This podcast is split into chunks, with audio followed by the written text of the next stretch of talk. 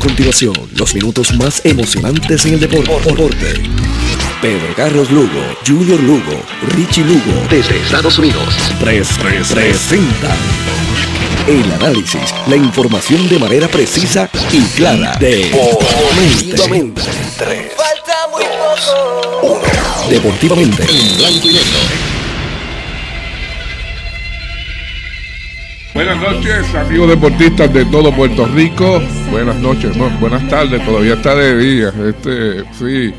Eh, bienvenidos a Deportivamente en Blanco y Negro. Deportivamente es una presentación de Good Quality Travel, a donde quieras viajar, de CERT, la tecnología más avanzada a su alcance, de Antojito hacia algo más en el kiosco número 3, en el Paseo del Campo, frente a la Plaza del Mercado de Jonadías y de Taller Vega. La ley y la fuerza en Ojalatería Pintura, en el barrio Río Chiquito de Ponce. Hoy es miércoles y como todos los miércoles es miércoles de Medicina Deportiva y Ciencia del Ejercicio. Aunque que hoy nos volvemos a apartar de ese tema. No es que no es que no esté, eh, no sea parte de eso, pero el miércoles pasado estábamos con verdad o falacia y todavía quedan quedan temas eh, con relación a eso y vamos a estar eh, destacando ese, ese tema con el panel permanente de medicina deportiva que es el, el ex pelotero profesional Aaron Cochran, el profesor David Laos, el, deportista Eric Pagán y el doctor Michael González, todos dirigidos por el capitán, el cuarto bate de este, de este, de este Dream Team, que es Freddy Avilés. Pero todavía no vamos a ir con Freddy porque es que dicen que un médico a tiempo salva una vida. Y tenemos aquí al doctor Michael González, que con esta situación del coronavirus y la situación, ellos no están presentes, cada uno está, eh, eh, esta llamada es en, en conference, están ellos juntos, o, bueno, no sé si juntos, pero, eh, pero en, en, algún, en algún punto de Ponce están y, y, vamos a hablar con eso, pero vamos a que el doctor Michael González, que tiene unas palabras, yo me acuerdo que hace dos semanas atrás habló la última parte de, del programa, él, él tomó el, tocó el tema del coronavirus, pero vamos a ver ahora este, qué información nos tiene nueva. Doctor Michael González, buenas noches. Saludos. buenas noches. Saludos. Espérate, eh, antes, antes de que comience, antes de que, mira, Michael, antes de que comience, si estuvieras hoy aquí, en la emisora no podías acusar a Tuto Jiménez que nos tiene sin aire acondicionado. Esto, eh, el estudio está hoy, está frío, ¿sabes? Yo sabía que yo no iba para allí, pero Adelante, Michael, adelante. Bueno, bienvenido a Cruzado nuevo.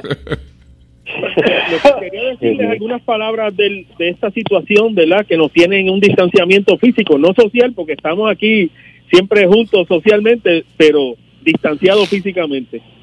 Eh, la cuestión es que eh, quería explicarle algo sencillo del virus, es que este virus eh, trae el problema de que se parece a la influenza, pero es mucho más patogénico, más virulento, más, que decir, más fuerte, en el sentido que, número uno, te infecta con poco virus. O sea, la carga viral necesaria para infectarte generalmente llega a un número de virus para que puedan hacerte daño en tu cuerpo. Con este virus requiere menos virus para infectarte.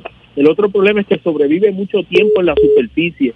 Eso hace que tenga dos, ¿verdad? Cosas interesantes que nos afecta, ¿verdad? Con menos te infecta y dura mucho en la superficie. Eso que la posibilidad que te infecte es bien grande. Por eso es bien importante este aislamiento físico o distanciamiento físico por un tiempo. La tercera característica es que muta rápido. Al mutar rápido, el sistema inmunológico se tarda en reconocerlo eh, y dura mucho en el cuerpo. Generalmente dura entre 15, 21, hasta más, hasta un mes en el cuerpo. Entonces eso también hace que, que tú seas que puedas eh, el virus con más facilidad. Entonces también las personas que tienen problemas inmunológicos o problemas eh, algunos metabólicos, cardiovascular, diabetes, ese tipo de cosas, pues hace que uno sea más predisposición, como esto está más en tu cuerpo, pues la probabilidad que te haga daño es mayor. Eh, bien, ¿qué podemos hacer? Pues lo, primero, lo, lo más importante es el distanciamiento físico, porque es la única forma que tú puedes evitar el contacto. La mejor prevención es la no exposición, por eso es importante. ¿Qué podemos hacer en términos de, hay que seguir las instrucciones del gobierno, hay que lavarse bien las manos, si puedes poner un recipiente que le eche eh, cloro antes de, eh, y cuando vaya a entrar a tu casa ponga, mojes los zapatos ahí, y quizás mejor hasta dejarlos afuera. Eh, la otra cosa importante en términos de alimentación es tratar de no consumir dulces y azúcares en este periodo porque eso disminuye el sistema inmunológico, trata de comer más vegetales y fruta eh, si es posible. Eh, la otra cosa en términos de suplementación, quizás lo más importante es tomar vitamina C por lo menos un gramo tres veces al día. Hay otras cosas, el zinc por lo menos 25 miligramos, selenio, un mineral que también 400 microgramos. Pero estas son cosas un poquito, ¿verdad? Que quizás se le hacen más difícil conseguir. También está el probiótico, pero eso lo puedes conseguir en el yogur. Eh, está también el, la N-acetilcisteína, el NAC, y está eh, otro producto que es importante que es la cuercitina. Pero si tienes que escoger entre todas estas cosas, yo sé que es difícil, que quería mencionárselos para que lo sepan, si tienen alguna pregunta llamen, pero por lo menos la vitamina C, un gramo tres veces al día es bien importante. Bueno, pues. Está también la vitamina D, que no lo mencioné, el magnesio. Eh, se puede hacer testes de jengibre, este tipo de cosas. También puede ayudar mucho el ajo, el limón, todas estas cosas. Bueno, hay que mantenerse hidratado, eso es bien importante. Mantenerse hidratado es una de las cosas que más puede ayudar a combatir este virus. Bueno, con eso culmino la, esta parchecita que quería dar, esta, ¿verdad? Estas cositas, estos bytes del virus.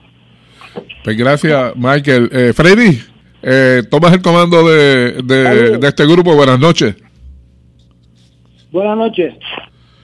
Vamos a, a encender la candela. Este, hablando sobre la cuestión del, del entrenamiento deportivo a base de del mismo de la misma de la misma filosofía de entrenamiento. O sea es lo que lo, lo, lo, que lo que podemos este catalogar como empírico. O sea tú, tú estás entrenando y, y las, las intensidades del entrenamiento son las que te van a servir a ti para para para dirigirte a conseguir una mejor condición física a base de cómo, cómo, cómo tú manipulas ese, ese entrenamiento en términos de intensidades, para abajo, para arriba, lo cambias dependiendo del estímulo que, que, te está ofreciendo el, que está entrenando. acuérdate que nosotros no somos este, personas de que, que estamos dirigidos por una por una misma por una misma línea sino hay unas condiciones que se dan que que obviamente pues responden a, a, cómo el a cómo tú al estímulo que tú recibes de quien de, de, de, quien está entrenando. Y eso pues es bien importante señalarlo porque muchas veces tú en, en, el principio de una fase de entrenamiento puedes sobrecargar a un, a un ser humano y, y, sacarlo de cajera que, que no lo que no lo tenga este que no lo pongas este en, en, su en su punto para que para que pueda tener este mejor calidad de trabajo esto pues lo, lo, que te lo que te enseña es que poco a poco tú, tú, tú lo vas manejando le quitas le pones y así sucesivamente.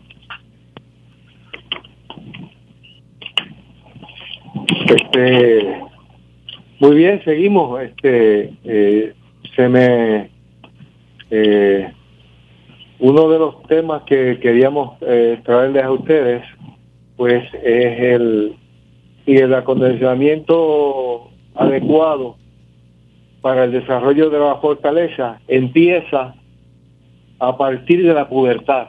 Si eso es una verdad o eso es una falacia. Si el acondicionamiento adecuado para el desarrollo de la fortaleza debe empezar a partir de la pubertad, por ahí, por los 12 años, por ahí. ¿Cómo, cómo, cómo lo vemos? ¿Cómo lo ve el panel? Este, el decano, Freddy, debe tener la primera palabra. Mike, este, la realidad es que esa primera fase... Porque, sí, pero, pero yo entiendo de que hasta que las placas artificiales no, no se, dejen de crecer, lo de la fuerza es irrelevante. O sea, yo entiendo que debería ser una etapa cuando ya el cuerpo está más maduro. Yo no sé si, Freddy tiene un pensamiento distinto, pero yo entiendo que para mí es, es mejor así. No, definitivamente hay que hay que esperar ese estímulo, pero hay que tratarlo con mucho celo y con mucho cuidado porque puedes sobrecargar demasiado el cuerpo y sobrepasar la, la, la, las demandas, o pasar por encima de lo, de, lo que el cuerpo da en un, en un proceso de entrenamiento. Sí, estoy de acuerdo con Freddy porque también tú necesitas muchas de esas energías para crecer. Entonces hay que tener cuidado que esas energías no, no consuma demasiado de esa energía que vaya a afectar ¿verdad? el proceso normal de crecimiento. Este, seguimos por aquí. Eh, David, sí, eh, David, pues, mira, mi pensar, Eric Pagan, eh, mi pensar es, este, yo entiendo, o sea, el proceso eh, pues de, ejercicio y deportivo en niños, este, y, ya y después en jóvenes, obviamente va, va paulatinamente de acuerdo a, lo que puede ese joven, este, presentar con su pues, con, con, sus habilidades y, y, y fortalezas físicas que tiene a esas edades. Un niño de 3 a 5 años lo que debe, por ejemplo, es jugar y, y se le puede someter a, algunos deportes como soccer, baloncesto, pero eh, inclusive este, algún tipo de béisbol, como le dicen T-ball en Estados Unidos, que, este, que le ponen una, un batecito para que patee, que eso, eso es la liga esta Pamper. Lo importante es que no sea competitivo, o sea, que él se distraiga. Ya un niño de 6 a 8 años, eh, ya tú puedes establecer ciertas rutinas, ciertas cosas que puede que puede trabajar el, el, niño. El niño, por ejemplo, puede tirar una bola con más precisión, puede hacer ciertas cosas, ¿ves? Este, y ya cuando tienes un niño entre 9 a 11 años, ya el niño puede, por ejemplo, identificar bien los objetos, en el caso de batear, de, como te digo, de, para jugar tenis, ese tipo de cosas, el niño lo, lo maneja muy bien. Eh, yo te diría que entre 12 a 14 años es que el niño empieza a experimentar con hacer ejercicio más, como te digo, un poquito más fuerte, pero esa edad todavía eh, los ejercicios deben ser, pienso yo, con, con, o sea, con su peso natural, o sea, con su peso natural, o sea, que no se le incluye todavía, eh, eh, como te pesos adicionales para evitar cualquier lección. Entonces ya en la etapa de la vuelta, que casi siempre pues entramos ahí entre los 15 años, los, los los varones se tardan un poquito más, pueden estar adelantados, eso depende, eh, porque hay niños que entran en, esa etapa primero que otros. Tú vas a ver unos niños que, que por ejemplo, eh, con 12 años ya son adultos completamente, o sea, son eh, muscularmente son muy adelantados, y vas a ver niños que en 12 años o 13 años son completamente unos niños todavía. Este, entonces, en esa edad, los pequeños de nosotros, ¿verdad, Eric? Correcto, correcto. En esa edad pues ya se puede, eh, eh, en la pubertad ya se puede manejar algo con, con peso. Este, pero sí yo, eh, de, lo, de lo que he leído de eso, es, tratar de que no se lleve el peso a las máximas exponencias, o sea, que, que el niño no tenga que sufrir cargas, como te digo, indebidas para evitar lesiones, porque en esas edades también tenemos la situación de que pues, es, es muy propicio a que se pueda leccionar el niño. O sea que en mi carácter personal pienso que eh, se puede hacer, pero de manera, como te digo, este, bien supervisada y que el, ya cuando sean ejercicios más fuertes de peso en adelante, pues que sean después de la pubertad. Bueno, Arnold, Ok, sí, estoy bien, estoy eh, bien de acuerdo con, con casi todo lo que dijo. Eh, yo entiendo que ya eh, el muchacho hasta los 14 años lo que debe hacer es jugar para que sean después de la puerta. Bueno, Arnold, Ok, sí, estoy bien, estoy bien de acuerdo con, con casi todo lo que dijo. yo entiendo que ya el muchacho hasta los 14 años lo que debe hacer es jugar el deporte, asistir a las prácticas de, de sus equipos y con eso es más que suficiente, ¿ok? Porque ese cuerpo está creciendo, ese cuerpo está en desarrollo y a los 14 años pues se puede entonces entrenar directamente con un poquito más de detalle y un poquito más de enfoque en términos de fortaleza y destreza, ¿ves? y poco a poco, a medida que vaya cumpliendo años después de los 14 años, se supone que entonces esos ejercicios de, de, fuerza vayan, vayan paulatinamente creciendo, igual que los ejercicios de técnica, pero bien enfocado todo el tiempo. Pero una cosa importante que los padres deben tener bien presente es que una vez usted le pone un uniforme a un niño, o una vez usted lo pone en una actividad deportiva, usted tiene que también asegurarse de que ese niño va a alimentarse bien la alimentación tiene que ir acompañada de la, de, la actividad de deporte. O sea, no, no meramente ponerle un uniforme y, llevarlo a los juegos es suficiente. Usted tiene que ser responsable y que ese niño debe tener una, una un hábito de alimentación saludable, de descanso, etcétera. ¿okay? Y eh, lo más importante de todo, la cuestión psicológica, que los niños van a divertirse. O sea, ya a los 14 años se puede entonces ir trabajando eh, un poquito más, más profundamente y exigiendo además. Pero hasta esa edad, que el niño se divierta, que el niño utiliza el deporte para su desarrollo físico y emocional. Lo demás, pues, este, esperar hasta los 14 años en adelante va ir desarrollando ese físico y esa destreza y la psicológica que va a necesitar para poder tener un buen desempeño. Eh, ¿tiene algo algo que decir, algo que yo, me, esto? Yo me he entretenido, me he entretenido escuchando a ustedes que son los que saben, así que así que no, no voy a comentar. me toca a mí ahora, ¿verdad? Es verdad. Correcto, David. Aquí la pregunta es,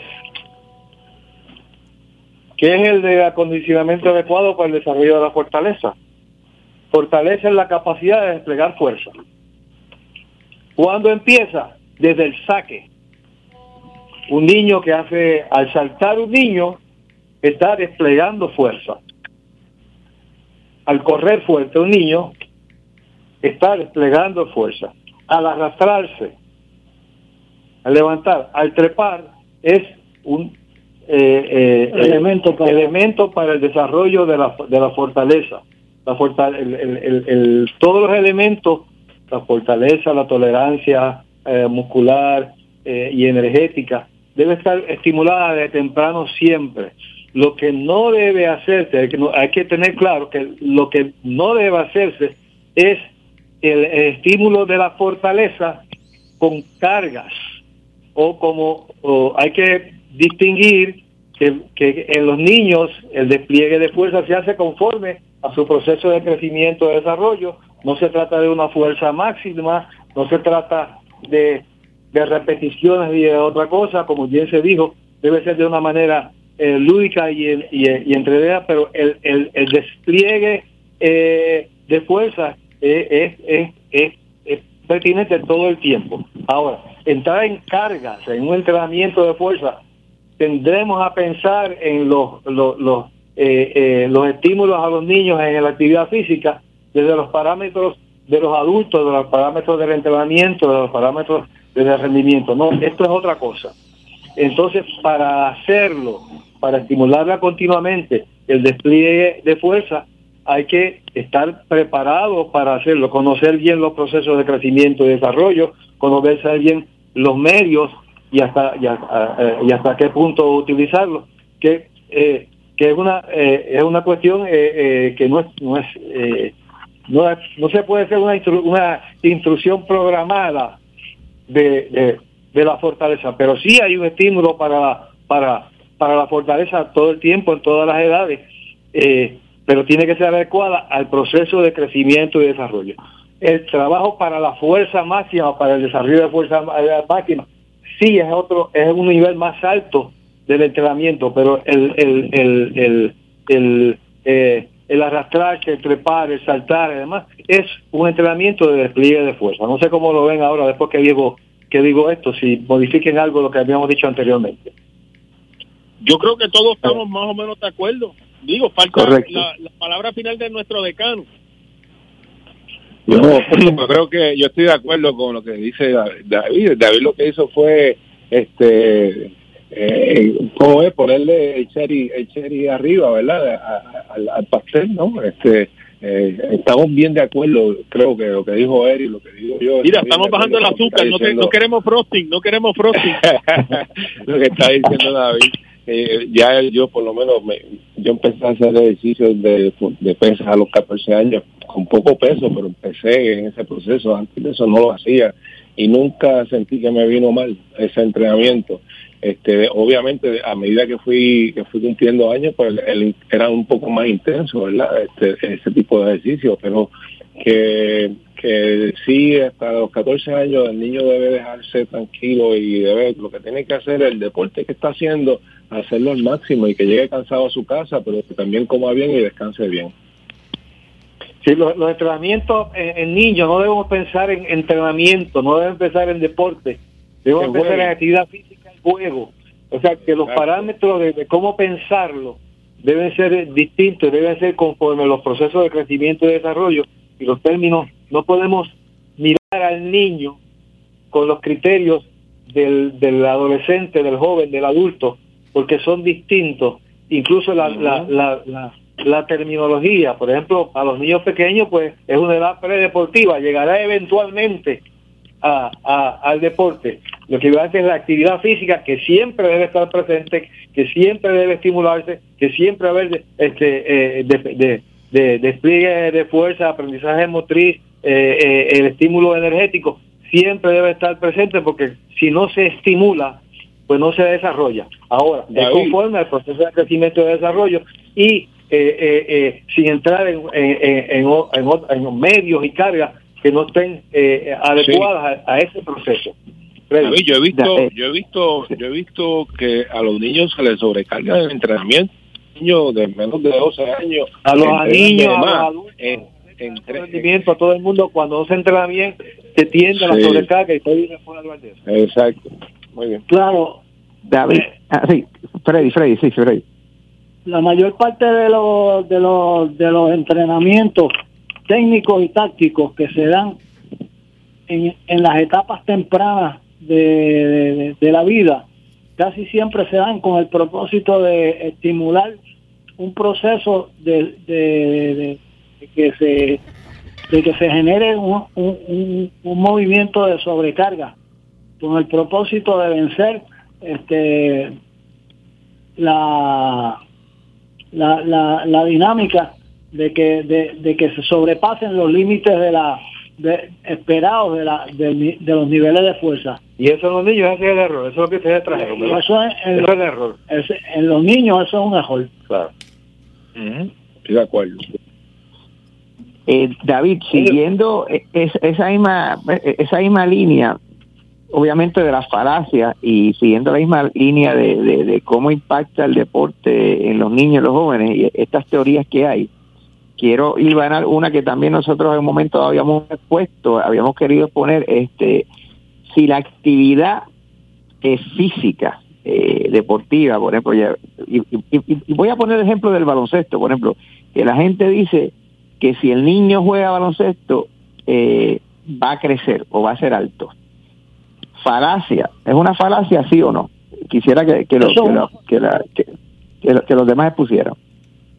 Eso es una falacia, porque primero hay que hay que chequear los factores de crecimiento del, del niño para poder determinar si eso si eso este platos de crecimiento están, están ya cejados o si están este, en, proceso de, abrirse. Y, y, eso pues no lo no se sabe hasta que no se hace una prueba de laboratorio, que, que, muy bien la hacen los hematólogos, la gente que trabaja con los laboratorios hematológicos, que se llama alcalina fosfatada, que es una, una de las pruebas que se hace para poder determinar si, si, si, ese plato de crecimiento está todavía en proceso en proceso de así es que eso es parte de lo que de, lo que nos toca experimentar cuando estamos trabajando con, con, niños David, ¿cuál es tu opinión sobre eso? La, oh, Michael, Michael, la actividad física es importante para el crecimiento y y pues la actividad física va a ayudar al crecimiento. Lo que pasa es que si el papá y la mamá miden cuatro pies, lo más que puede esperar el nene que medí mida es cuatro pies, menos que el abuelo haya sido bien grande. Eh, o sea que no va a medir más de lo que de lo que se supone que genéticamente vaya a medir, ¿verdad? Eh, Y Freddy tiene razón, o sea, la forma de ver si el, niño, si el niño todavía está creciendo, tú mides con patas alcalino, puedes sacar un rayo X de la muñeca o de, la rodilla y ver si no han cerrado las placas sea, fíjate, lo que tú has dicho ahí, Michael, es una de las cosas que lo escucha, eh, están bien pendientes, escucha cuando va a haber un, un prospecto trata de conocer a los papás, conocer a los tíos, conocer a los abuelos, ver su estructura física, básicamente eso, para poder entonces proyectar a ese joven que todavía no ha llegado al límite de su crecimiento, tener una idea más o menos de hasta dónde podría llegar su estatura. Eso que tú acabas de decir es muy cierto. Mira, yo...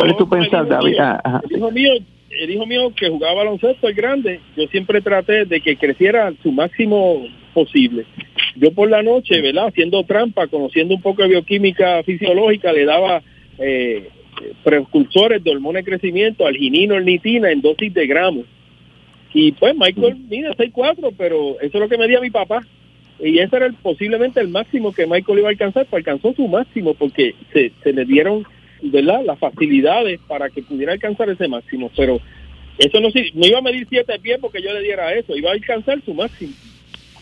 O sea que, que si Michael González hubiese sido mi papá, yo me diría como, como 6'2 con tu ayuda. por, lo, menos, por lo menos. bueno, chicos, chicos, el, tema está interesante. Yo quisiera, yo quisiera apuntar en eso. El eso del hombre se mide de la cabeza para arriba, no de la cabeza para abajo. Miren, chicos, el tema está interesante, pero tenemos que aprovechar el momento, tenemos que aprovechar el momento para ir a la pausa deportivamente, que es una presentación de Good Quality Travel, a donde quieran viajar, y de CERT, la tecnología más avanzada a su alcance. Aquí, WPAB 550 Ponce, la radio del sur de Puerto Rico. Bienvenidos a Deportivamente, un programa con los mejores lanzamientos y defensa del país. Un programa preparado para la competencia, dentro y fuera de cada evento deportivo. Deportivamente, experiencia muy cerca de tu radio. Tu radio. CERT, tu centro de imágenes diagnósticas con servicios de rayos X, CT scan, MRI, Open MRI, sonografía, mamografía, tomosíntesis de seno y PET scan. Además ofrece tratamiento de radioterapia para pacientes de cáncer. Todos nuestros centros cuentan con radiooncólogos diariamente y cuatro aceleradores para tratamiento ininterrumpido. Comunícate a nuestros centros ubicados en Ponce 842 2478 en Yauco 4920260 y Guayama 6860090. De lunes a sábados desde las 7 de la mañana. Sir, empatía, calor humano y sensibilidad nos distingue. Good Quality Travel. En Good Quality Travel le ofrecemos las mejores ofertas con los mejores y más variados destinos para ese viaje soñado. Llámenos a los teléfonos 284-1407, 284-1410 y libre de costo al 635-0263 para ayudarlos a planificar su viaje. Good Quality Travel, a donde quieras viajar. Y ahora continúa deportivamente en blanco y negro por WPAB 550. Deportivamente es una presentación de antojitos y algo más. Ahora en Juanadías tienes un lugar para satisfacer tus necesidades y antojos. Antojitos y algo más. Visítanos en el kiosco número 3 en el Paseo del Campo, frente a la Plaza del Mercado en Juanadías. Lo nuevo en Juanadías, antojitos y algo más. Y de Taller Vega en el barrio Río Chiquito de Ponce, la ley y la fuerza en Hojalatería de Pintura. Continuamos. Eh, yo quería exponer referente a, esta falacia eh, que, pues, o sea, hay, hay, se, escucha mucho eso y, hay, y, se, y se diferentes teorías. Eh, por ejemplo, yo, yo he escuchado teorías que dicen que, el constante brinco en deportes que tienen que ver con, brinco, que puede eso este, estimular la, pituitaria y puede hacer que la pituitaria suelte más hormonas de crecimiento eh, que inclusive que puede enviar este, eh, eh, el, el, puede hacer que se envíe señales al cerebro que estimule la, la, de crecimiento, el flujo sanguíneo en las piernas, la columna vertebral, ese tipo de cosas yo las he escuchado en el deporte, o sea, Este, y muchas personas piensan que pues que si juega baloncesto, juega voleibol, el niño va a crecer. Yo lo, yo lo que pienso es lo siguiente. Yo pienso que, eh, o sea, la, genética es un factor determinante. Obviamente, tal vez este, si tú expones tu cuerpo a, constantes brincos, pues podría ayudar a que tú este, desarrolles tal vez al máximo tu genética o tal vez pases un poco más. Este e, eso eso podría ayudar este y, y, menciono podría porque esto es una situación que es tan difícil de, uno categóricamente uno uno decir que sí que eh, porque los jugadores de baloncesto señores no son altos porque juegan baloncesto son altos porque el deporte requiere que sean altos o sea que no tú no ves eh, o sea el promedio de los jugadores en la NBA es de 6'7 tú no ves mucha gente de 6'7 por la calle o sea es que eso es un filtro que va llegando hasta allá y entonces eh, se da la dinámica porque si si el, el, el, aro mide 10 pies y tú mides 6, 7, pues estás mucho más cerca del canasto y es completamente lógico. Pero eh, recuerdo así unos, unos, unos, unos jugadores que de junior a high school tuvieron unos crecimientos enormes en la NBA. Este, David Robinson, eh, recuerdo que medía 5'9 cuando estaba en junior y cuando terminó su high school estaba en 7'1. Corey Pippen era uno que medía 6'1, después se colocó en 6'8.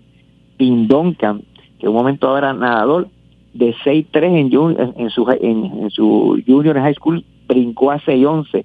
Eh, Dennis Roman, eh, fue un caso bien eh, dramático, de 5'8, él, él, aumentó 12 pulgadas, pero no necesariamente era porque pues habían jugado, habían jugado deporte. Como dije, eso puede ayudar, pero el factor genética es, sin lugar a duda, debe ser el factor más determinante.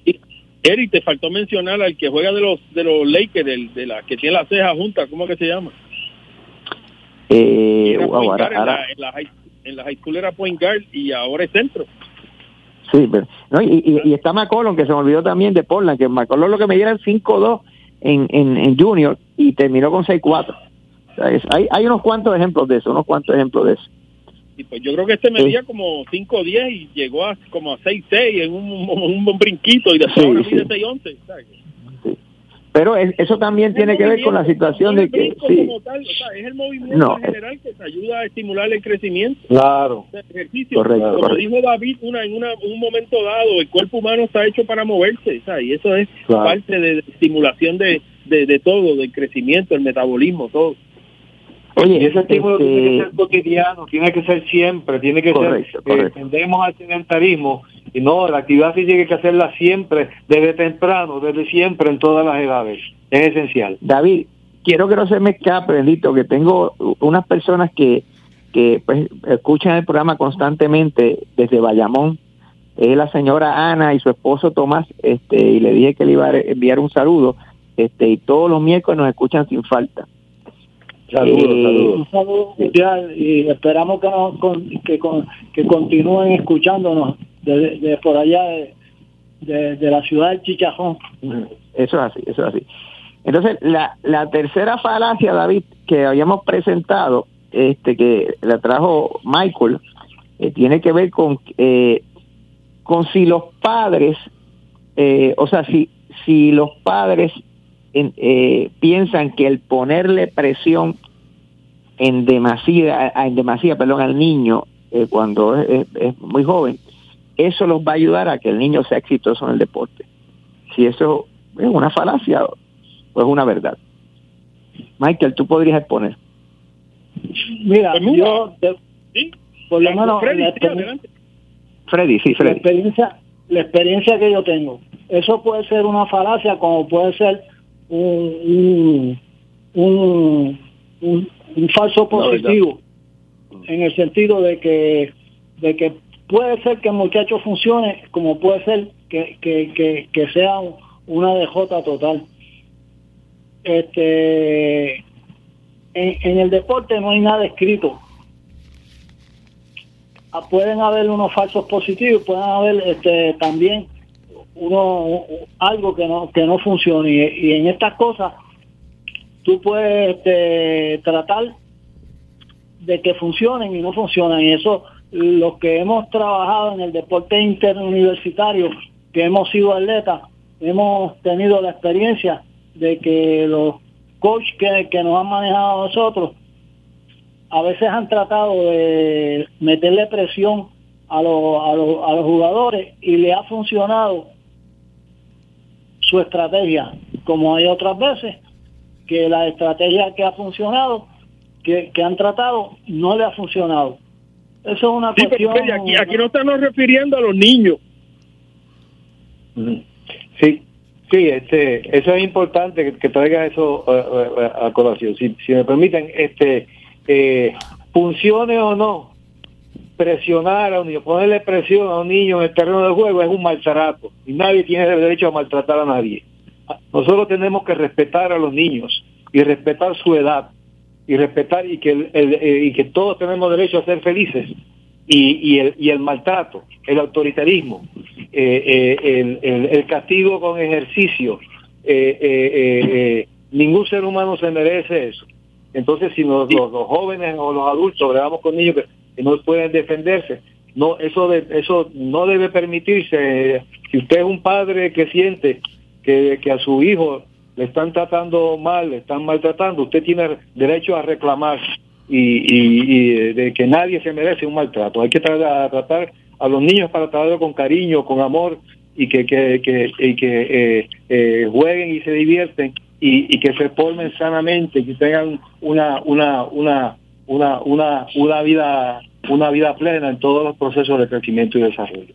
Bueno, eso eso es así en la medida en que el deporte se trate como como como una cuestión de educación, pero en la medida que el deporte se trate como un negocio, pues este, la, la, la, la, la, finalidad de todo esto es o, o, o, te, o te quitas o te saco. Entonces lo que hay que quitarle es el principio del negocio al deporte. Ahí está el problema, porque este, este, eh, eh, eh, la, la experiencia formativa, toda experiencia formativa, no es una cuestión de dólares y centavos, no es una cuestión de aspiraciones, no es una cuestión de utilitarismo, es una cuestión de un derecho humano. Entonces los, seres humanos merecen ser tratados con, con, con, respeto y que... Ajá, sí, lo que yo quería añadir es que lo que Freddy dice es cierto, pero es en deportes cuando ya son más adultos, deporte que ya la, es, no solamente es que el nene se distraiga, que aprenda las reglas, que aprenda a jugar en que, que sea creativo, es, es cuando es una competencia más, más, más severa, o sea, pero al niño como tal, esos padres poniéndole presión, como tú dices, no es bueno porque primero, aunque el muchacho tenga todo el talento del mundo, se va a cansar, entonces esa presión de los padres lo va a sacar del deporte, cualquier error que cometa va, va a salirse del deporte, porque no está complaciendo, ¿sabes? Es, es una presión indebida, yo he visto eso mucho, que, que creen que los nenes jugando 5 o 6 años, porque tienen cierto talento, van a ser profesionales, y es un error enorme. Deje deje que el nene decida por su cuenta si quiere seguir en el deporte, así que, que déjenlo ahí para que él se divierta, aprenda las reglas, crezca, o sea, de, de salud, de, de, entretenimiento, no no ponerle ningún tipo de ese tipo de presión. ¿cuál, ¿cuál es tu impresión sobre eso? Sí, yo yo entiendo que los papás deben ser sus fanáticos y sus admiradores de sus hijos. Amén. coaches. para eso está el papá está para apoyarlo, para darle ánimo. Consejero. vamos a seguir para adelante, para, porque el niño va, va, a pasar por sus frustraciones y el papá tiene que estar ahí para podernos ayudar a manejar esas frustraciones. No que el papá sea la causa de su frustración, ¿verdad?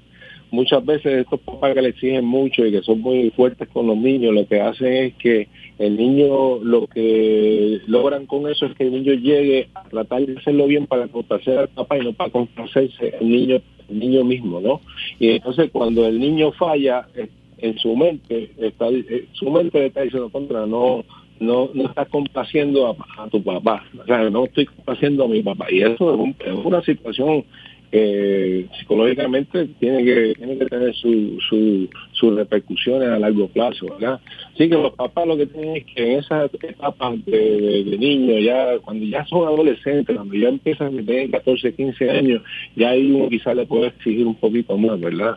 Y que sea un poquito más exigente, pero no no tampoco eso de controlarlo, ¿eh? pero mientras tengan esa edad de, de 14, de, de 5 a 14 años, tienen que ser, eh, los papás tienen que ser apoyo de sus hijos y, y ayudarlos y practicarlo y sin exigirle nada, sino apoyándolo todo el tiempo.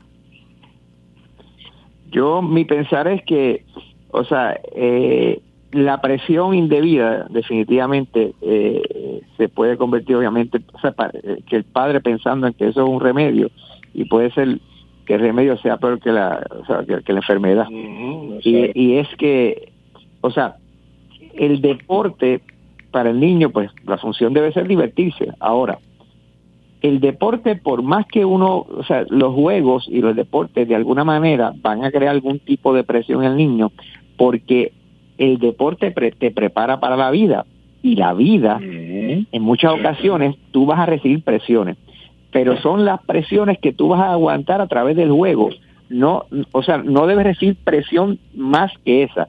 Por ejemplo, una presión este de un niño es que el niño quiere ser parte del grupo, quiere que el grupo este lo acepte o que el niño pues en, en algún momento dado quiere batear la pelota porque quiere hacerlo igual que los demás. Pero esos son eh, presiones que son de naturaleza eh, leve y que son normales porque son las presiones que el niño va a ir afrontando poco a poco en la vida. Exactamente, que, que, que, le van a formar. Lo que son innecesarias son las presiones del padre en el sentido de que el padre quiera que el niño sea un superatleta. Ahí es que viene el problema. Cuando el padre eh, quiere obligar a que su hijo sea un superatleta y, y la mayoría de estos casos terminan en que el niño se sale del deporte. y, eso, y, eso, sí que es bien, eso sí que es bien triste. Y, que el niño al final pues sale del deporte. Otra cosa que es bien letal, otra cosa que es bien letal para esos niños es que los papás empiezan a compararlo con otros. O sea, mira, mira, aquel, aquel hizo esto, porque tú no haces lo mismo que aquel, porque tú no eres mejor que aquel. eso es bien peligroso para el niño. O sea, eh, que se va a retirar de jugar o, y eso se le va a quedar en su mente de alguna forma o algo que, eventualmente él, si no es superar a otra persona, se va a sentir este, que no es exitoso. Mira, este quiero traer este, eh, ¿cómo te digo? Una otra falacia que la habíamos comentado, que esta va a ser poquito diferente a lo que hemos hablado ahora, pero va a ser muy interesante. Y de esto se habla mucho. Eh, he escuchado mucho, y ustedes lo han escuchado también, de que supuestamente las series, ya sean el baloncesto, el gol, que las series están arregladas para que lleguen a un séptimo juego. Eh, Freddy, ¿falacia o verdad? Bueno, eso tiene tiene su realidad y tiene su su falacia. Primero te voy a decir, yo yo yo por lo menos en mi carácter este, particular que pertenecía al deporte elite, yo nunca permití que se arreglara nada, ni tan siquiera la regla ni tan siquiera este eh, algún tipo de de arreglo que se que se que pudiera modificar el comportamiento de un jugador dentro de un terreno de juego y yo pertenecía al, al, equipo de, de atletismo de la Universidad Católica en términos de coaching, ¿no? Y por lo menos lo que yo vi en Frankie Colón, que era mi profesor, que en paz descanse, nunca, nunca permitió cosas así. De hecho, pues yo vi discusiones por arreglos en, las posiciones de una valla cuando se cogía 400 metros o 110 metros con valla. Y eso pues no me parece que este que sea aceptable por lo menos en ese sentido, ¿verdad? David, ¿qué, ¿qué tú opinas sobre eso, David? Este, uno no puede especular por una impresión que tenga así a priori sin saber lo que lo que hay, pero hay cosas que hacen pensar. Sí. Ahí, eh, y eso es bastante, se discute mucho, todavía todo el que ve eh, deporte de alto rendimiento es un tema bastante, bastante recurrente. Lo que sí ha estado documentado en, en, el trabajo investigativo, eh, en libros y, con evidencia, con evidencia ha surgido en el, en el, en el fútbol, en el balompié mundial, donde sí han habido casos eh, documentados y, y, y testimonios bien estudiados sobre el juego amañado, incluso en el deporte, en el fútbol internacional. Y es una realidad que, que, está presente y que, no es ficción. Eso ha ocurrido. Ha ocurrido. Michael.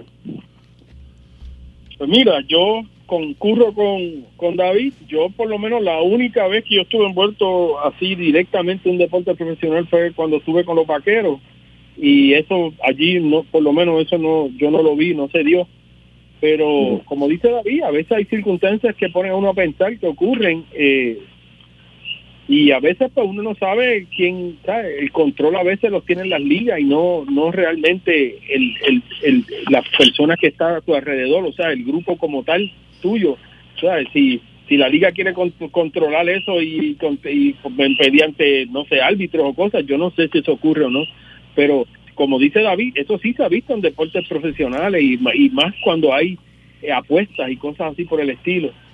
Pero hasta donde por lo menos yo no, no viví esa situación, o sea, yo no puedo decirte que por lo menos en el, en el año que yo estuve en el baloncesto superior nunca observé nada parecido a eso. Eh, Arnaldo, Cocra. Bueno, eso yo lo veo tan difícil que eso se, pueda hacer. Es muy es tan difícil que estamos hablando de cuando estamos jugando en deporte de conjunto, tendrías que tener a todo el grupo, a todo el equipo, eh, este, ya orientado a perder y eso es bien difícil. O sea, eso, eso nunca se va a dar en un, en un deporte de conjunto de juego.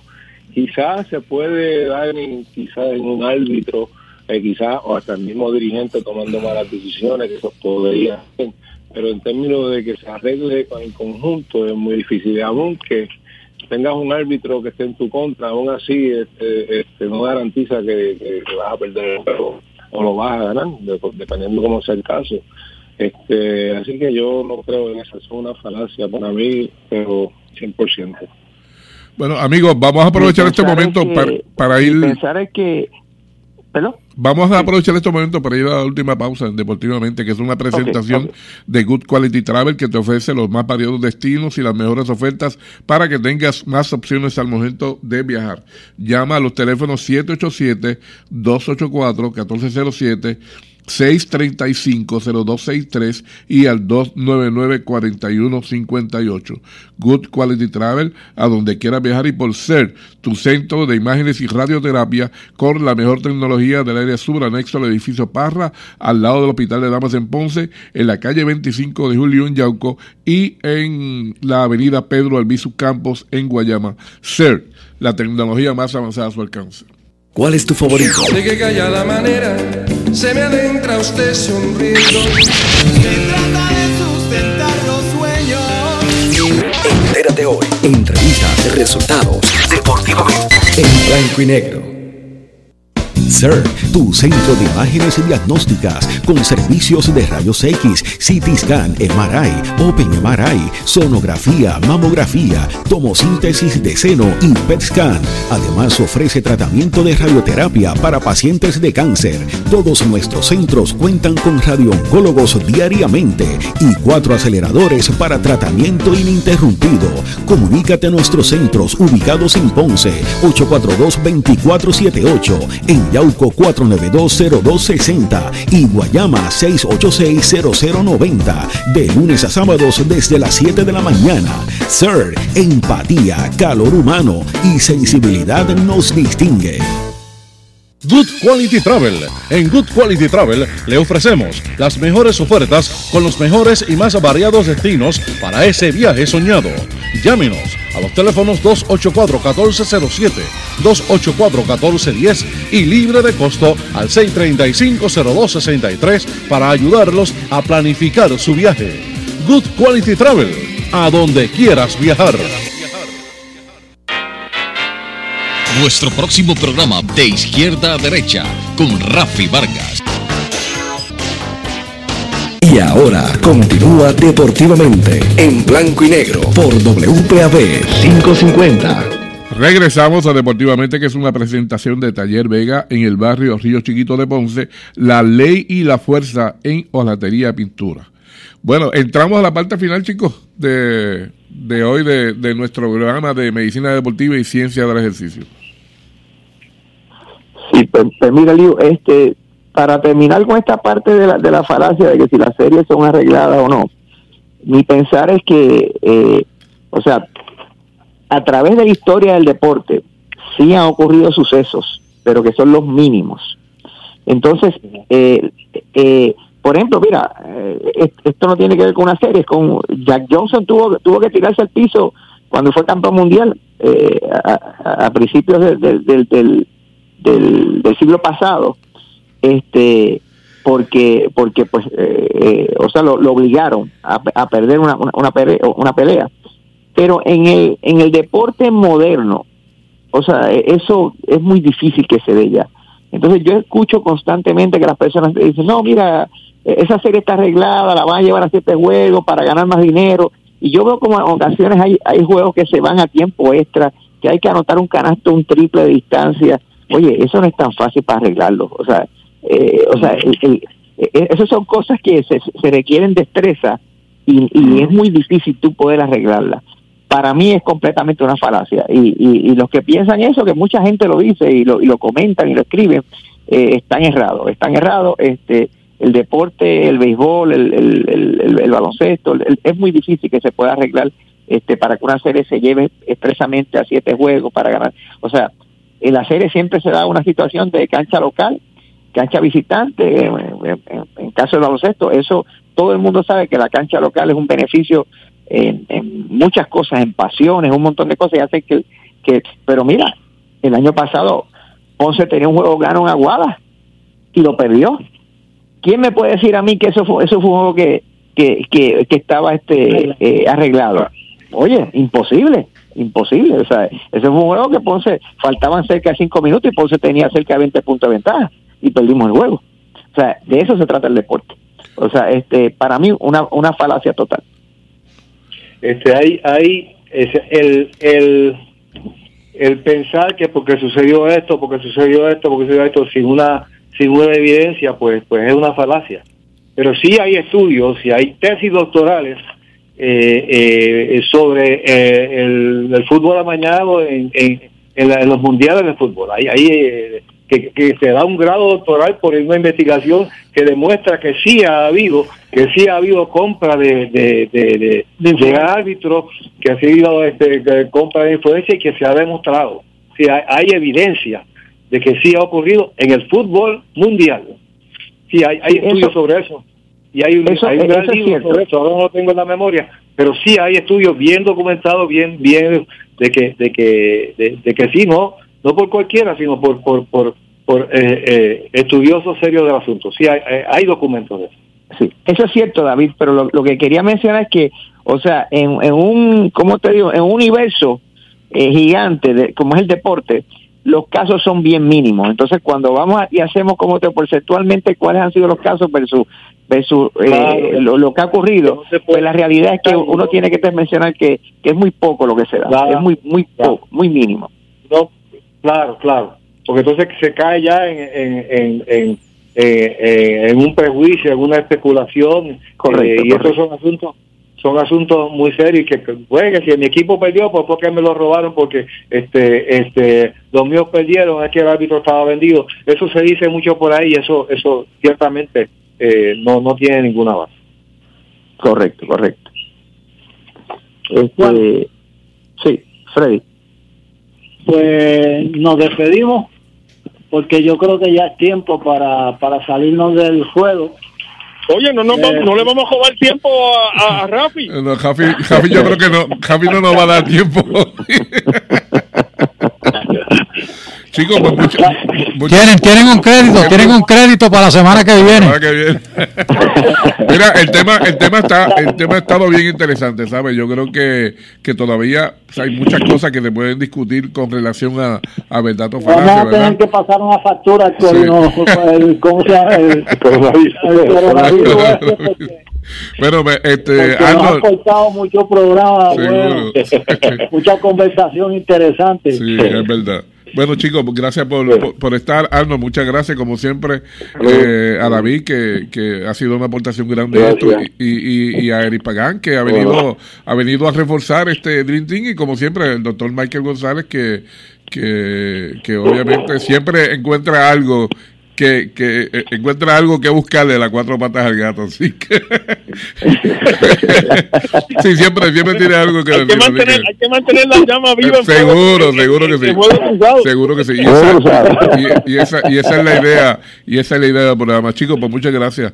Y, y este nos veremos el próximo miércoles. Hasta aquí, deportivamente, que regresa mañana a las 6 y 30 con Junior Lugo. Que tengan todos buenas noches. Escucharon de, Deportivamente, una producción de Junior Lugo, asistente creativo Adrián Ortiz. Mañana hay más en blanco y negro. Tu WPB 11550.